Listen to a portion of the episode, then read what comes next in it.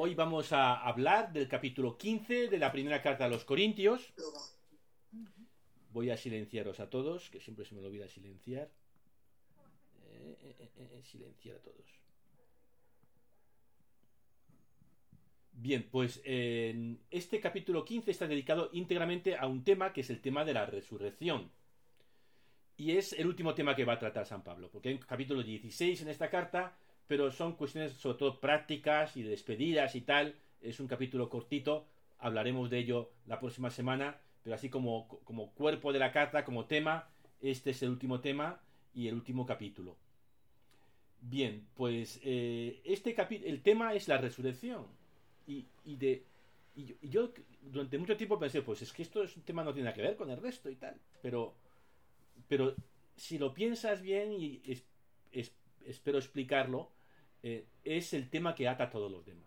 Es el tema, y no es la resurrección sin más, es la resurrección del cuerpo, lo que va, de lo que va a tratar este capítulo de, de la carta a los Corintios. Vamos a comenzar a leer. Os recuerdo, hermanos, el Evangelio que os anuncié, y que vosotros aceptasteis, en el que además estáis fundados, y que os está salvando si os mantenéis en la palabra que os anunciamos. De lo contrario, creísteis en vano. Cierro comillas. El tema que va a tratar en este capítulo no es una parte del Evangelio, sino el Evangelio. La buena noticia, el fundamento de la fe. Una fe que tiene su propio dinamismo, porque Pablo dice, os está salvando. Pues el fundamento de esa fe, el Evangelio, la buena noticia, es justo lo que va a decir a continuación. Leo. Porque yo os transmití en primer lugar lo que también yo recibí, que Cristo murió por nuestros pecados según las Escrituras, y que fue sepultado y que resucitó al tercer día, según las Escrituras, y que se apareció a Cefas y más tarde a los doce. Después se apareció a más de 500 hermanos juntos, la mayoría de los cuales vive todavía. Otros han muerto. Después se apareció a Santiago, más tarde a todos los apóstoles, por último, como a, un aborto, se me apareció también a mí. Cierro comillas. Esto es lo que los teólogos llaman el querigma. A lo mejor habéis escuchado esa palabra, querigma quiere decir proclamación o anuncio una palabra moderna que usan mucho ahora los startups, las empresas que se dedican a tecnologías nuevas, es lo que ellos llaman el elevator pitch. Un elevator pitch es cómo le vendes tu negocio a un inversor durante el viaje de un ascensor. ¿Vale? Te metes en un ascensor con un capitalista y le tienes que explicar tu negocio en lo que dura el viaje. Pues esto es el querigma. ¿Cómo le explico a alguien en menos de 255 caracteres qué es la fe cristiana? Pues es lo que hemos leído. Y Pablo dice, y esto es lo que a mí me transmitieron, no se lo está inventando, esto es la tradición que le ha llegado a él y que él transmite. Repito, Cristo murió por nuestros pecados según las escrituras, fue sepultado, resucitó al tercer día según las escrituras, se apareció a Cefas y más tarde a los doce. Esto es el Evangelio. Esto es la buena noticia en menos de 255 caracteres. Y la primera frase es, Cristo murió por nuestros pecados según las escrituras. Esto es una frase densísima en significado que lo vamos a dejar para otro día. Paloma creo que Paloma eh, Beltrán creo que una vez preguntó, ¿y por qué el tema de la redención? ¿no? ¿Por qué tuvo que morir Cristo? Bueno, este es el tema. Vamos a dedicar un día entero a explicarlo. La clave está en entender esa preposición por. Cristo murió por nuestros pecados. ¿Qué quiere decir esa preposición? Vamos a necesitar media hora para explicarlo. Pero yo creo que será interesante, pero lo dejamos para otro día. Porque aquí lo que Pablo a donde Pablo va enfocado y donde lo que le interesa es la resurrección, no tanto la muerte de Cristo, sino su resurrección. Y, la resurrección es el que lo que inaugura el tiempo nuevo en el que viven los cristianos. Los exegetas discuten si lo que viene a partir del versículo 6 es del querigma o es una expansión, es una especie de añadido estrambote que le ha añadido eh, eh, Pablo. Cuando dice, después se apareció a más de 500 hermanos juntos, la mayoría de los cuales viven todavía, otros han muerto, esta información solo aparece aquí en todo el Nuevo Testamento. Y luego dice que se apareció a Santiago. Este Santiago no es uno de los doce, sino que es un personaje importantísimo, el hermano del Señor, o el pariente, o primo quizás, o hermanastro de Jesús, que después de su muerte y resurrección se convierte en el líder de la comunidad cristiana de Jerusalén. Este, este Santiago va a aparecer en la próxima carta que estudiaremos, que es Gálatas. Así que atento a ese Santiago. Luego, más tarde a todos los apóstoles. Para Pablo, los apóstoles no son los mismos que los doce apóstoles. Es todos los hombres y mujeres enviados con autoridad para anunciar a Jesucristo. Y por último dice que a él se le apareció como a un aborto. ¿Qué quiere decir? Porque cuando se acabó ya el tiempo normal de las apariciones, al cabo de, según Lucas, 40 días, pues más tarde, mucho más tarde, Jesús resucitado se le apareció a él, fuera del tiempo normal. Es lo que quiere decir. Se le apareció fuera de tiempo. Bien, pues eh, continuamos leyendo. Porque yo soy el menor de los apóstoles y no soy digno de ser llamado apóstol, porque he perseguido a la iglesia de Dios.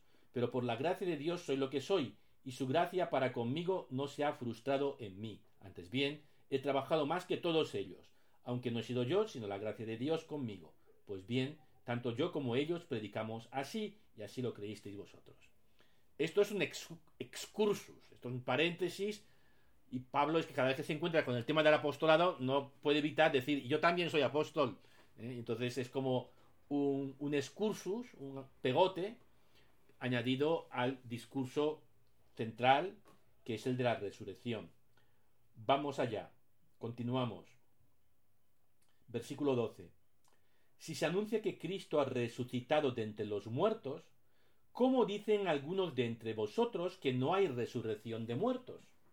Pues bien, si no hay resurrección de muertos, tampoco Cristo ha resucitado. Pero si Cristo no ha resucitado, vana es nuestra predicación y vana también vuestra fe. Más todavía, resultamos unos falsos testigos de Dios, porque hemos dado testimonio contra Él diciendo que ha resucitado a Cristo, a quien no ha resucitado, si es que los muertos no resucitan. Cierro comillas. ¿Qué pasa aquí? Pablo está diciendo, resurrección de Cristo y resurrección nuestra son dos caras de la misma moneda. Si creemos en la resurrección de Cristo, creemos en nuestra resurrección. Y no podemos creer en nuestra resurrección sin creer en la resurrección de Cristo. ¿Por qué? Porque Cristo no resucitó solo para sí, sino como primicia de una nueva humanidad. Por tanto, digamos que con Cristo y luego todo el tema de la carta, ¿cuál ha sido el tema, el hilo rojo que, que conecta todos los temas diversísimos que hemos eh, visto en esta primera carta a los Corintios. Es el tema de la importancia del cuerpo. Tú no te puedes acostar con una prostituta porque te unes, uno que está unido a Cristo no se puede unir con la idolatría o con la prostituta. O... Los cristianos formamos un único cuerpo. la Eucaristía es el cuerpo de Cristo. El tema del cuerpo aparece, no sé si todos, todos los temas, pero en casi todos los temas, como el hilo conductor de esta carta. Y el cuerpo de Cristo es la comunidad, somos los cristianos. Y si el cuerpo de Cristo, del Cristo histórico, del Jesús histórico, ha resucitado, entonces el cuerpo que es la iglesia, que somos los cristianos, tenemos que resucitar igual. Lo uno implica lo otro. Y eso es, eso es fundamental en este capítulo 15. Si pertenecemos al cuerpo de Cristo, necesariamente tenemos que resucitar, porque el cuerpo de Cristo ha resucitado. Si no podemos creer en la resurrección, o es porque no creemos de verdad que formamos parte de su cuerpo, o porque no creemos que Cristo ha resucitado. No hay otra posibilidad. Si crees que Cristo ha resucitado y tú formas parte del cuerpo de Cristo, tienes que resucitar sí o sí. Pablo continúa elaborando esta idea. Pues si los muertos no resucitan, tampoco Cristo ha resucitado. Y si Cristo no ha resucitado, vuestra fe no tiene sentido. Seguís en vuestros pecados. De modo que incluso los que murieron en Cristo han perecido. Si hemos puesto nuestra esperanza en Cristo solo en esta vida, somos los más desgraciados de toda la humanidad. Pero Cristo ha resucitado de entre los muertos y es primicia de los que han muerto. Cierro comillas y continúa remachando en esta misma idea, ¿no? Y lo va a hacer a continuación utilizando la imagen de Adán. Recordemos, Adán en griego, digo en griego, en hebreo quiere decir hombre, no en el hombre de varón, Sino hombre en el sentido ser humano. Adán es el ser humano, actual, digamos. Pero ya hay una versión 2.0 de la humanidad, que es Cristo, Cristo resucitado y nosotros estamos siendo transformados según esa segunda imagen, según ese modelo, esa nueva, versión de la humanidad que es Cristo. Leo, si por un hombre vino la muerte, por un hombre vino la resurrección. Pues lo mismo que en Adán mueren todos, así en Cristo todos serán vivificados. Pero cada uno en su puesto. Primero Cristo como primicia, después todos los que son de Cristo en su venida, después el final, cuando Cristo entregue el reino a Dios Padre, cuando haya aniquilado todo principado, poder y fuerza.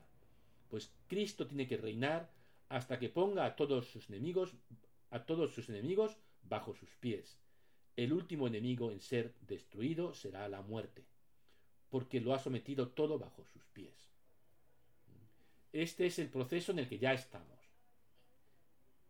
Esta nueva versión de la humanidad que es Cristo va como arrastrando primero a los suyos, pero después a toda la humanidad hacia esa nueva realidad que es la resurrección. Y continúa así. Pero cuando dice que ha sometido todo, es evidente que queda excluido el que le ha sometido todo. Y cuando le haya sometido todo, entonces también el mismo Hijo se someterá al que se lo había sometido todo. Así Dios será todo en todos. Que al final la comunión en Dios de toda de toda la, humanidad. Luego dice, de otro modo, ¿qué obtendrán los que se bautizan por los muertos? Si es verdad que los muertos no van a resucitar en absoluto, ¿por qué se bautizan entonces por ellos? Esta es una frase enigmática que nadie sabe qué quiere decir exactamente. Parece ser que había un ritual que se ha perdido, que ya no existe, que es bautizarse por los muertos. Debía ser algún ritual para aplicar la gracia de Dios a los que ya habían muerto y de alguna manera salvarlos. Pero la Iglesia no ha seguido practicando esto, de bautizarse por los muertos. Hombre, seguimos rezando por los muertos, pero no este bautismo por los muertos, por lo que esta frase queda un poco incomprensible, sujeto a especulación. Continúa así. ¿Y nosotros mismos? ¿Por qué nos exponemos continuamente al peligro?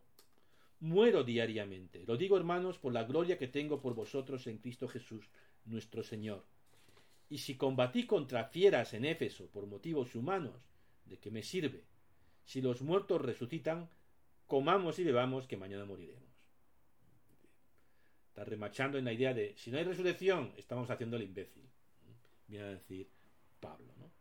Más nos valdría comer y beber, que mañana moriremos. Que era una, era una especie de eslogan filosófico de aquella época. Bien, la resurrección y la vida futura es lo que anima a realizar los enormes sacrificios que exigía ser cristiano. Por eso dice Pablo, no os engañéis, las malas compañías corrompen las costumbres.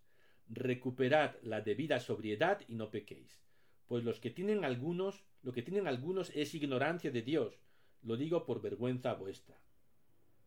Pero tampoco está muy claro, es posible que hubiera un grupo de gente que negaba la resurrección dentro de la comunidad, ¿no? Podría ser. A continuación, Pablo da un giro, ¿vale? Para responder a una pregunta. Lo leo.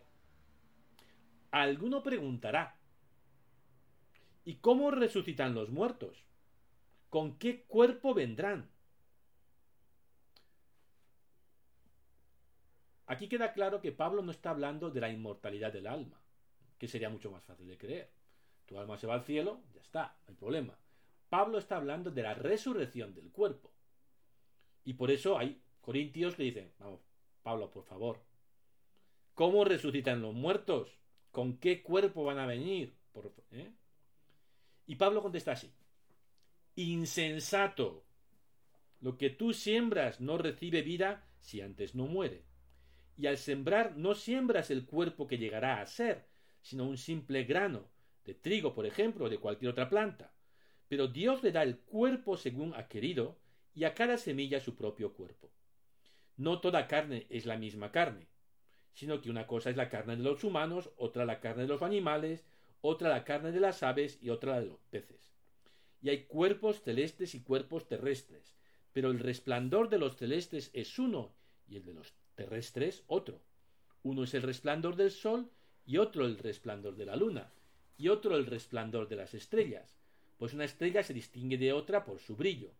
Lo mismo es la resurrección de los muertos. Se siembra un cuerpo corruptible, resucita incorruptible. Se siembra un cuerpo sin gloria, resucita glorioso. Se siembra un cuerpo débil, resucita lleno de fuerza.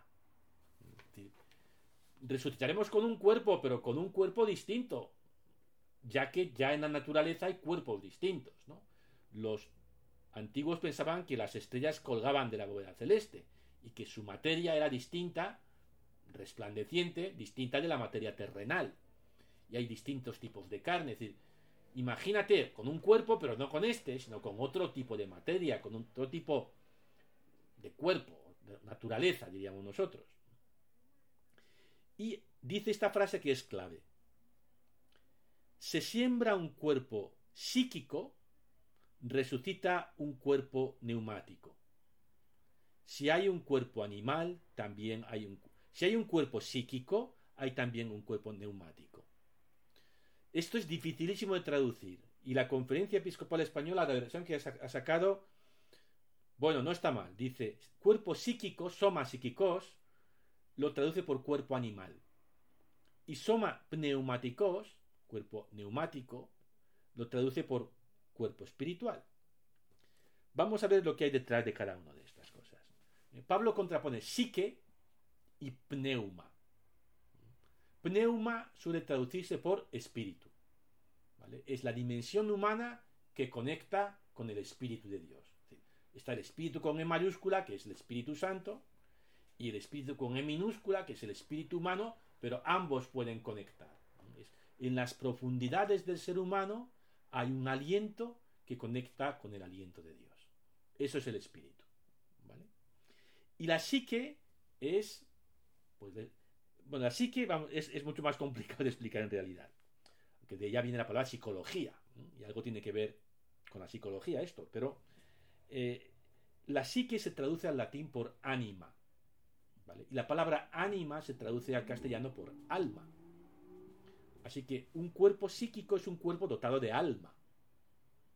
Lo que pasa es que los antiguos, hasta la modernidad, durante toda la Edad Media, la palabra alma o ánima en latín tiene un sentido distinto de lo que nosotros, a partir de Descartes y la modernidad, entiende por alma.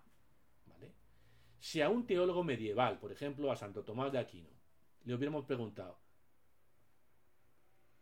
Padre Tomás, ¿tienen los perros alma?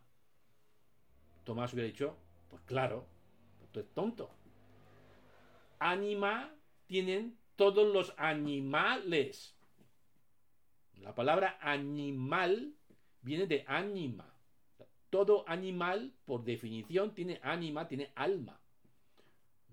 Lo que pasa que alma hasta la modernidad es principio vital. Todo lo que está vivo tiene un principio vital, ese principio vital se llama alma. Los humanos tenemos un alma racional, que es distinta del alma de los perros, pero los perros también tienen alma. Mientras que a partir de Descartes, el alma es. Los animales son máquinas. Y alma, lo que se dice alma, solo tiene ¿eh? el yo pensante. pienso, luego existo. El yo define el alma. El, pensar define el alma. Y solo el ser humano tiene alma. Pero, y, los, animales son máquinas. Eh, tienen una, visión mecanicista de la naturaleza, ¿no? Que perdura hasta hoy. Y que nos ha costado, yo creo que por lo menos una de las causas del desastre ecológico es esta visión sin alma de la naturaleza, que es distinta de la que existía en Europa hasta el siglo XVII. Bien, pues Pablo dice, ahora nuestro cuerpo tiene alma, luego tendrá espíritu. Es decir, nuestro cuerpo funciona con psicológicamente, digamos hoy, de forma natural, pero ya ha empezado a habitarnos un principio distinto del alma, que se llama espíritu, que conecta directamente con Dios. Y por eso sigue así. Efectivamente está escrito, el primer Adán se convirtió en psige dosan, alma viviente, que aquí, aquí ya empieza a desbarrar la traducción de la conferencia episcopal española. Dice, creo que dice animal viviente o cuerpo viviente. El último Adán en espíritu vivificante. Adán, lo natural es el alma, pero a partir del último Adán, que es Cristo, ya hay otro principio, que es el espíritu. No fue primero lo espiritual, sino lo psíquico. En la traducción de la Conferencia Episcopal Española, agárrate, no fue primero lo espiritual, sino lo material. no es una buena traducción. Aunque le entiendes, es decir, ¿qué contrapones a espiritual, material? Pues para que se entienda y tal, ¿no? Pero lo que dice el texto es psíquico, no material.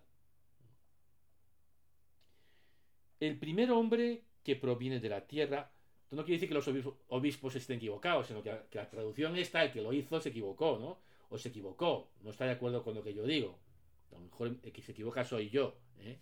pero yo creo que traducir psíquico por material, bueno. El primer hombre que proviene de la tierra es terrenal, el segundo hombre es del cielo. Como el hombre terrenal así son los de la tierra, como el celestial así son los del cielo. Y lo mismo que hemos llevado la imagen del hombre terrenal, llevaremos también la imagen del celestial. Os digo, hermanos, que ni la carne ni la sangre pueden heredar el reino de Dios, tampoco la corrupción heredará la incorrupción.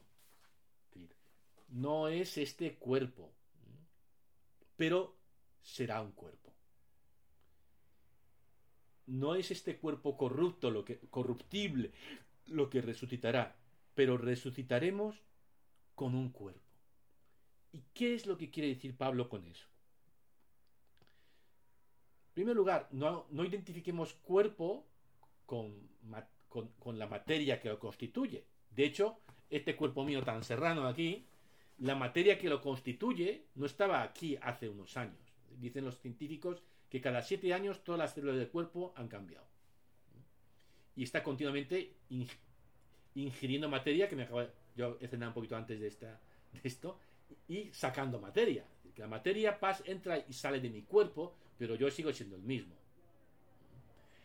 ¿Qué quiere decir Pablo con que yo soy cuerpo?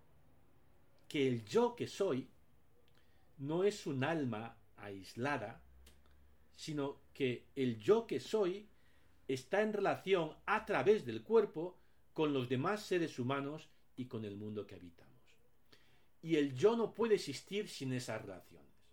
No es un alma ¿eh? que se escapa del mundo, es que el yo, si quiero, si quiero ser yo, soy yo con mis circunstancias.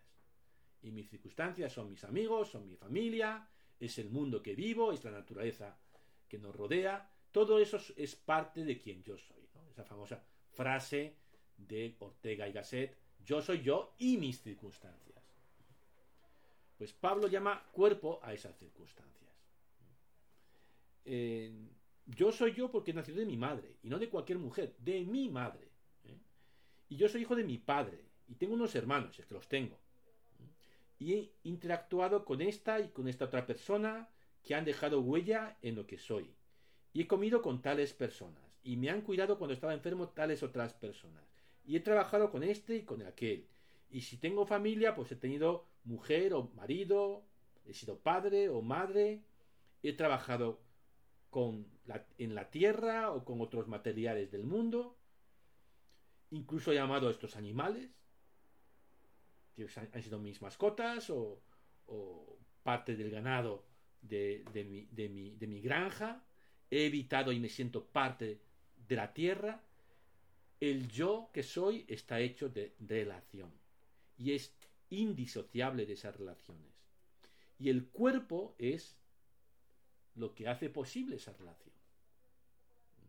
Lo que impide entender el yo como un alma pura, hecho de puro intelecto. No. Yo soy yo. Y lo que Pablo asegura es, y ese yo hecho de relaciones es lo que va a resucitar. No un destilado purísimo de mi intelecto, sino el yo que soy. Y de hecho, Cristo cuando resucita dice, mira aquí las marcas de la cruz en mis manos, en mi cuerpo. Este cuerpo que ha vivido una historia, ¿no? Y esa historia ha quedado grabada en mi cuerpo. Hay, mujeres, por ejemplo, que se sienten, que se avergüenzan de las estrías del, eh, del embarazo, ¿no? Esto es precioso la marca que ha dejado en tu cuerpo el, dar a luz. Y esta idea de la resurrección del cuerpo como futuro absoluto, como el más allá, tiene consecuencias muy inmediatas y muy claras para cómo vivimos el más acá. Porque la salvación no es sacarnos del mundo, sino involucrarnos más en el mundo. Nos salvamos no huyendo de nuestros compromisos o de las relaciones humanas o del mundo, sino comprometiéndonos más y más con el mundo, ayudando a que Dios transforme el mundo. Dios no nos salva del mundo, sino en el mundo. La nueva creación, el más allá, no es una destrucción del mundo, sino una transformación del mundo, que ni podemos imaginar, que no es una nueva tecnología o un no sé qué, un, nuevo invento que te hace eterno, no. Es algo que vendrá de Dios y que no podemos ni imaginar. Pero no será una desconexión, no será borrón y cuenta nueva, sino una continuidad de esta existencia a otra existencia distinta que ni podemos imaginar. Pero en esa otra realidad reconoceremos a nuestros amigos y a nuestros familiares. Ah, pues es mi padre. No, es un alma por ahí flotando, ¿no? es mi padre. Es, es mi hermana, o si es que has tenido una hermana. Es, es mi marido, es, es un tío que me caía fatal. Bueno, pues estamos también aquí. Por eso hay que perdonar a los enemigos, ¿no? Porque esto va a largo plazo. Bien, bueno. Y ya para terminar, Pablo se lanza en un vuelo de la imaginación, imaginándose eh, cómo va a ser el fin del mundo. Lo leemos. Mirad, os voy a declarar un misterio. No todos moriremos, pero todos seremos transformados. En un instante, en un abrir y cerrar de ojos, cuando suene la última trompeta, porque sonará, y los muertos resucitarán incorruptibles, y nosotros seremos transformados. Aquí Pablo dice, yo morir, no, pienso morirme, ¿eh? porque Cristo va a volver y cuando yo espero estar vivo para cuando Cristo vuelva. Y entonces seré transformado. Porque es preciso que esto que es, es corruptible se vista de incorrupción, y que esto que es mortal se vista de inmortalidad. Y cuando esto corruptible se vista de incorrupción y esto mortal se vista de inmortalidad, entonces se cumplirá la palabra que está escrita. La muerte ha sido absorbida en la victoria. ¿Dónde está muerte tu aguijón? Tu victoria. ¿Dónde está muerte tu aguijón? El aguijón de la muerte es el pecado y la fuerza del pecado la ley. Se imagina el fin del mundo. ¿Qué cree próximo? Conclusión. No hay que huir del mundo, sino comprometernos en su transformación. Y por eso Pablo termina este capítulo 15 con palabras dirigidas no a imaginarnos el futuro, sino a comprometernos con el presente. Y dice así. Gracias a Dios que nos da la victoria por medio de nuestro Señor Jesucristo. De modo que, hermanos míos, queridos, manteneos firmes e inconmovibles. Entregaos siempre sin reservas a la obra del Señor, convencidos de que vuestro esfuerzo no será en vano en el Señor. Fin del capítulo 15. Preguntas. Voy a lanzarlas y corto la grabación. ¿Qué crees tú que sucederá después de tu muerte? Primera pregunta. Segunda pregunta. ¿Qué influencia tienen tus creencias sobre el más allá en cómo vives aquí, en el más acá? Dos preguntas, repito. ¿Qué piensas sobre el más allá? Segunda pregunta, ¿cómo eso influye en tu vida hoy, aquí? ¿O podría influir?